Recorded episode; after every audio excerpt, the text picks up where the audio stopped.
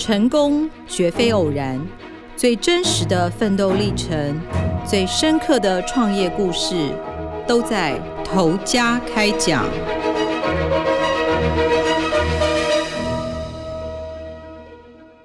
各位听众，大家好，欢迎收听由静好听与静周刊共同制作播出的节目《头家开讲》，我是静周刊财经人物组记者谢君怡。大家应该都知道，穿内衣对女生很重要。除了外形漂亮的内衣，这几年可以帮助集中胸部 up up 的机能型内衣，其实很受欢迎。两年前有个内衣业者叫戴利贝尔，他们请来艺人王思佳代言自家的羊脂内衣。大家一定会问，羊脂内衣是什么？是不是就是可以让只养大胸部的脂肪这样子？其实不是哦。戴利贝尔他们说的羊脂内衣的概念是利用内在美，它让脂肪回归到正确的位置，这样你的胸部就可以长大的一个概念。那那时候这个内衣就有在网络上引起话题。那其实戴利贝尔的总经理李慧茹，她十七岁就在传统市场开始摆摊卖内衣。后来才和丈夫，也就是戴利贝尔的董事长李玉文创立了这个品牌。那他们可以这样子发迹呢？从菜市场变成一个品牌，它是靠的是设计，还有提供一些客制化的服务。有一些北部的听众可能比较没有听过这个品牌的名字哦，但因为他们的发迹是在高雄，是在南部。那我有实际去问一些高雄啊、台南的朋友，他们都说：“哎，真的，这个品牌他们已经听了很多年哦，所以他们可以称作是内衣男霸天这样。”至今在全台湾有二十五家的门市，最远在澎湖。那去年的营收有两亿元这么多。那其实李慧茹她，我那天去的时候听到她讲了一句话，让我最震惊，就是她就说我应该有摸过三十万人以上的胸部，这样听一听很惊人，对不对？她今年其实才四十九岁，她十七岁那时候其实是在传统市场开始嘛，但在这之前其实她是做美发的。他是市场长大的小孩，爸爸妈妈都是菜贩。可是因为大家都知道以前的那个市场里的菜贩啊，一些老人家很喜欢兑回啊，就跟会嘛。那那时候他妈妈因为当会头就被倒会，所以就负债累累。他那时候有提到说，其实因为他上面有三个哥哥，那那时候哥哥都去上学，就是他一个小朋友在家里，那就看到那些会脚啊来跟妈妈讨债。那看到那一幕的时候，他就是印象很深，就觉得说我要赶快长大，赶快赚钱啊，不然那个看那个画面，他实在很难过。这样，所以国中毕业之后，他就是不希望妈妈为了自己的学费去跟人家低头。那时候本来他是有已经准备好去念建教的高中。那那时候就觉得说不行，这样子还是需要学费。那其实因为他小学五年级就有去那种就是家庭式的那种美发去学，就帮人家洗头这样子，一颗头多少钱？所以后来他国中毕业之后，就是一个人搭着野鸡车就到桃园，因为他想说。北部的那个洗头，他可以拿的那个小费比较多，所以他那时候就是一个人就搭着车到桃园去一家店里头。其实一开始他也是到那种家庭式的美发去应征，可是因为那个他的功夫好像真的还不错，所以那个第一个老板娘就跟他讲说：“哎，我觉得你还有很无限的发展可能，我介绍你去哪一间比较有规模的店。”这样，所以后来就去了那种我们现在看起来比较有设计感的店。那那时候做的时候，他。以前早年，大家现在看新密是一个很普遍的产业，可是其实以前没有。以前大家新娘化妆啊，都是去那种美发店，由美发店的那个设计师帮你整套都做好这样。那那时候他都会自己去自愿跟老板报名，就说：“哎，我来帮他画，我来帮他画。”其实是因为他除了负担自己的生活费之外，其实还有家里的一些开销嘛。然后那时候哥哥也在念书，有的还在当学徒，黑手的学徒，所以能帮忙赚多少他就赚多少。那一个月就可以赚到一万八，其实很可怕。你像他那时候才国中刚毕业而已哦。那同事都说他很爱钱，你就可以知道说，诶他到底有多积极。那时候他做到手都化脓，因为我们都知道洗头发啊、染头发或者是化妆品，它都是化学用品嘛。那他的手都已经化脓了，他都不敢停。那后来是医生跟他讲说，你再这样下去，你的手会变蜂窝性组织炎，你的手可能就要剁掉。所以后来他才决定说，不行，好像不能再这样下去，要转行。可是家里的经济压力还在嘛，他就一直在想说，那我到底可以做什么？就刚刚好有一个亲友，他是在屏东的一个大市叫中央市场卖内衣，他才干脆就回去市场里头帮忙。那其实我们都知道，他本来就是市场长大的小孩嘛，所以诶卖东西其实不难。那他有讲说，因为屏东市场很大市，他是。光卖内衣就有十一摊，所以他那时候就是一定要吸引客人嘛，他就穿着那个小可爱自己当 model。现在看到这是三十年前，他就穿着小可爱在当 model，然后就把那个站板啊木板整个叠起来，然后就爬上去，就开始讲说：“进来买哦，今天三百九的来三千八拉给美丽一百八十八，没买就可惜。”那种气口，你就可以知道她就是市场长大的女生哦。可是她讲这些话的时候，脸上都会带着笑容，就是婆婆妈妈一定会爱的那种脸。那他就讲说，其实他那时候揽客就会看走过去的人的身材呀、啊、体态，然后就会直接 cue 某一个阿姨说：“阿姨，你穿这件身材会很好啦，你跟来垮这样子。”我在想，可能是因为南部人比较热情，也比较容易拍谢。他指定那个客人的时候，他都会过来看哦，所以就是可以顺利推销出去。后来做了大概一年多，因为他那时候那个亲友那个老板，他其实是内衣的中盘商，那时候他就决定说，他想要往中国发展。那这间店就是那个摊子啊，他就问李慧茹说：“那你要不要接？”那李慧茹就想说：“不然就接下来。”但是就是还是跟他们叫货嘛，因为本来就是中盘，因为他们要往中国发展，一定会有两条路，一个就是台湾制嘛，一个就是中国制。那价钱一定有差，然后品质会有差。那他就是坚持说：“那我还是要台湾做的，不然客人来问说：‘哎，你这是哪里做的？’他说：‘你叫我是中国做的，我还跟你讲台湾制，我觉得自己讲不出口这样子。’”那其实就是现在的先生李玉文嘛，他那时候还是男朋友，那时候因为退伍了，所以就也开始加入帮忙。那变成两个人之后呢，他就不用只是锁定菜市场了，他们就开着小货卡，就开始原本是刚刚讲是在屏东嘛，他们就开始台东、高雄、台南、屏东，然后不只是早市，也跑黄昏市场啊，或是街边摆摊。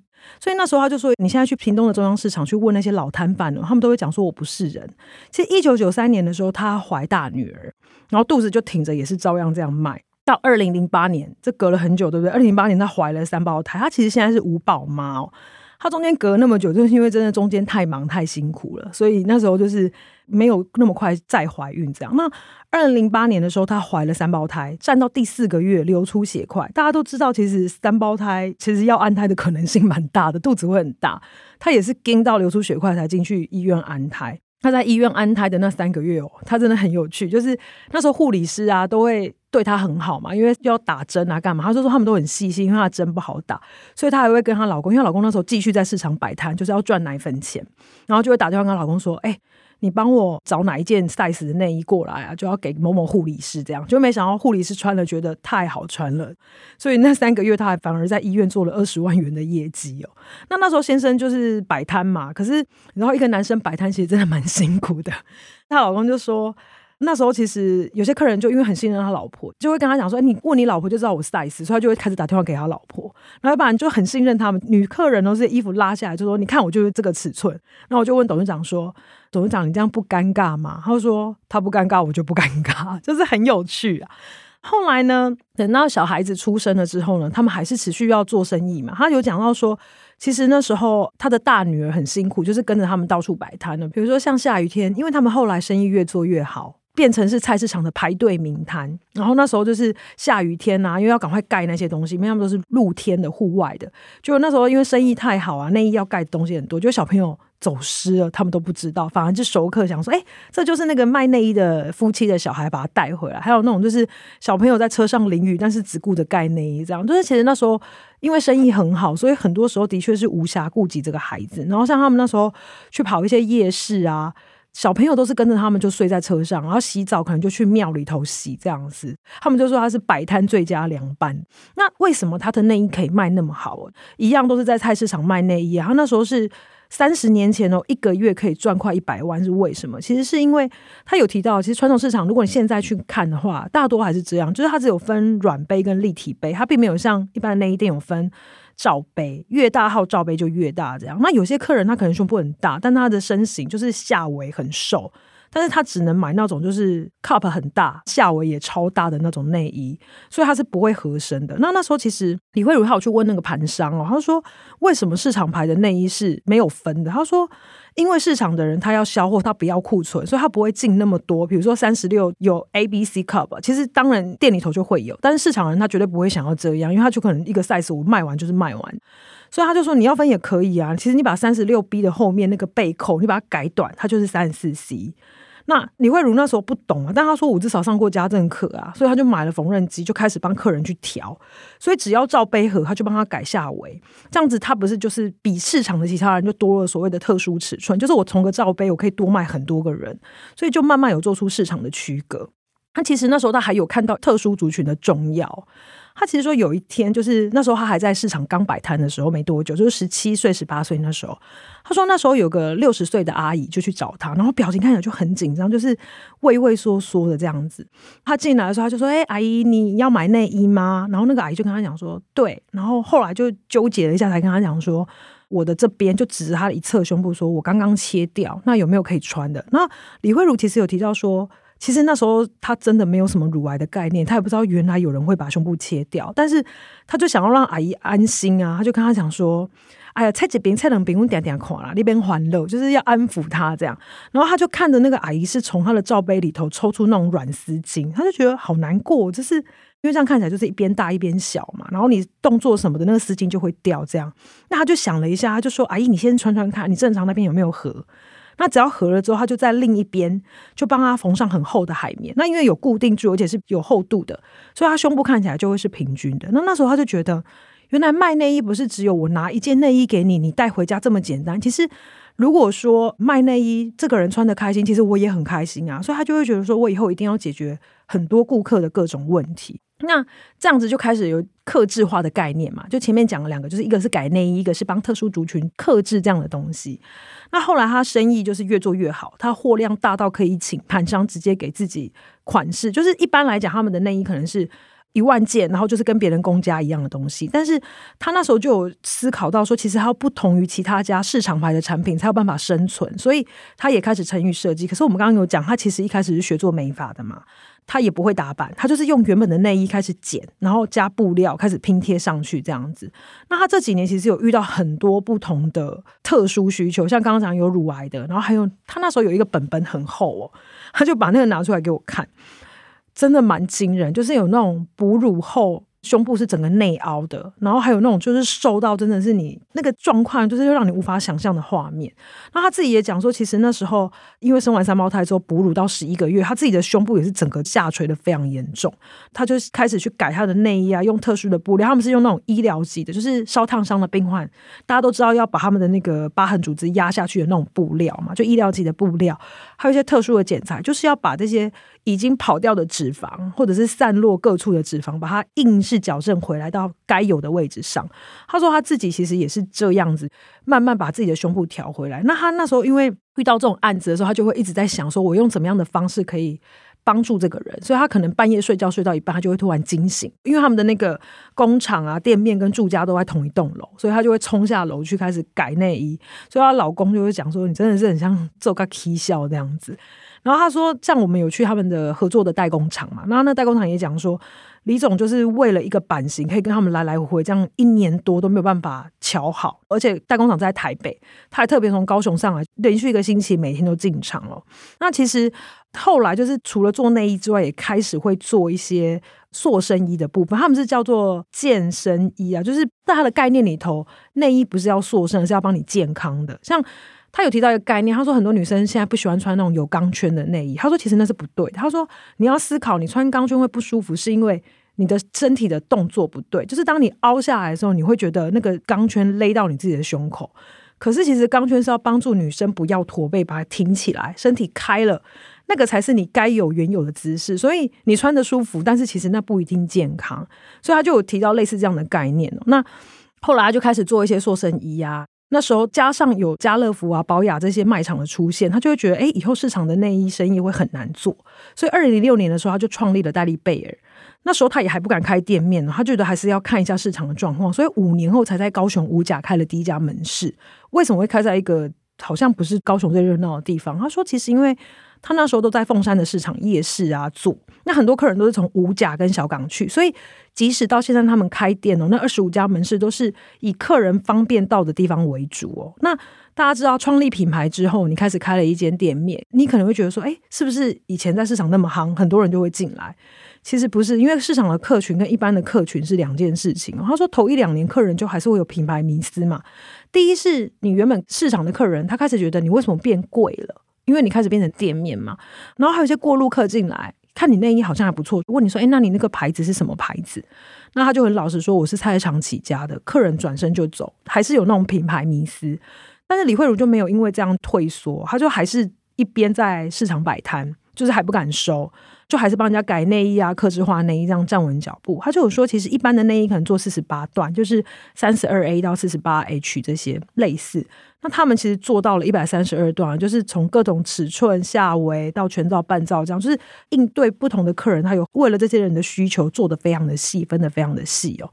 而且就是有不同体型的客群嘛，就是有些妈妈讲说，哎、我都穿你的内衣，我小孩现在要发育。像我那天现场就有遇到一个妈妈，她自己穿他们家的内衣。